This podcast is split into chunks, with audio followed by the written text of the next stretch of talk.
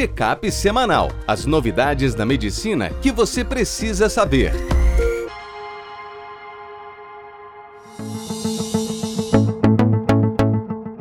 Olá a todos, meu nome é Ronaldo Gismonte, eu sou editor-chefe médico do portal PebMed. Bem-vindos a mais uma edição do Check-up semanal com as novidades da medicina que você precisa saber para começar a semana atualizado.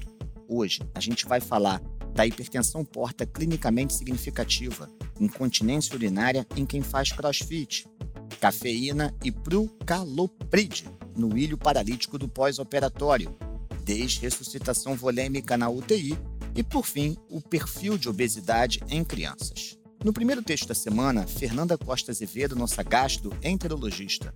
Tratamento da cirrose hepática. Novidades sobre o manejo das varizes e da hipertensão porta clinicamente significativa. A hipertensão porta tem essa definição quando o gradiente de pressão está acima de 10 milímetros de mercúrio.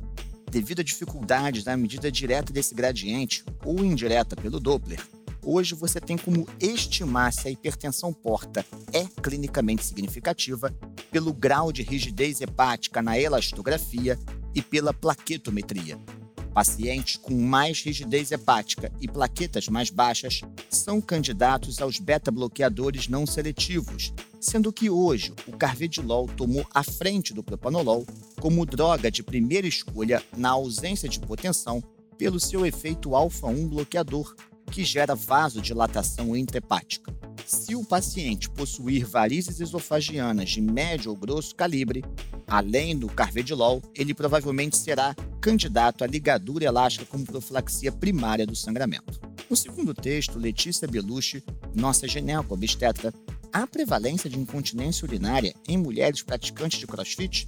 Nesse estudo, com 2.100 participantes, a prevalência de incontinência urinária de esforço foi de 32%, sendo que os fatores de risco eram idade acima de 35 anos, gestações múltiplas e partos vaginais. Os exercícios de crossfit com maior associação com incontinência foram pular corda, double under, levantamento de peso e salto de caixa. Porém, quando comparado nessa amostra com outros tipos de exercício, a prevalência da incontinência urinária não foi maior pelo fato de estar fazendo crossfit em relação a outros tipos de exercício com peso. No próximo texto, Felipe Victor, nosso cirurgião, cafeína e prucalopride após colectomia podem reduzir o tempo de retorno da função intestinal? Então, num estudo em que 150 doentes, numa cirurgia sem opioide e com deambulação precoce, estilo ERAS, cafeína versus placebo, e num outro estudo, procalopride versus placebo, foram avaliados. Esses doentes tiveram um tempo médio de retorno alimentar de dois dias e 3,5 a 4 dias para a primeira evacuação. Nesse estudo, tanto a cafeína quanto o procalopride não agregaram valor, ou seja, não melhoraram o retorno à alimentação e evacuação quando comparados com placebo, isso num ambiente já otimizado de cirurgia sem opioide e deambulação precoce.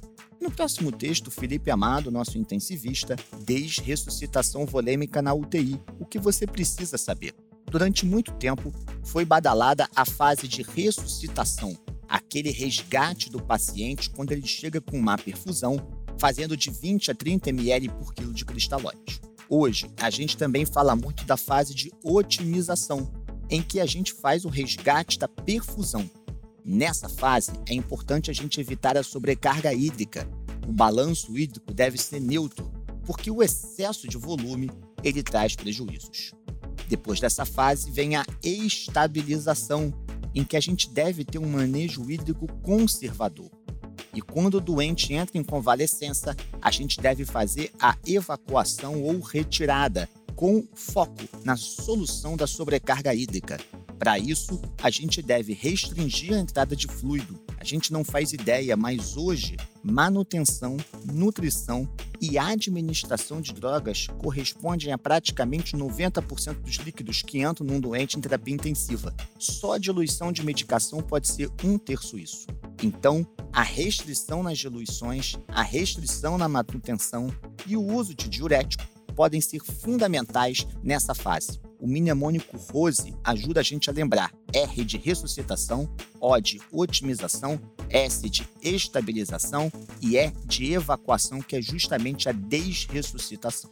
E por fim, Roberta Esteves, nossa pediatra, os oito subtipos clínicos de pacientes pediátricos com obesidade. Um estudo com 50 mil pacientes usou uma técnica de machine learning para identificar os fenótipos principais. Metade dessa amostra não tinha um padrão claro. Provavelmente eram crianças com questões individuais ou simplesmente com má alimentação e sedentarismo. Mas para a outra metade, algumas doenças foram relacionadas à obesidade.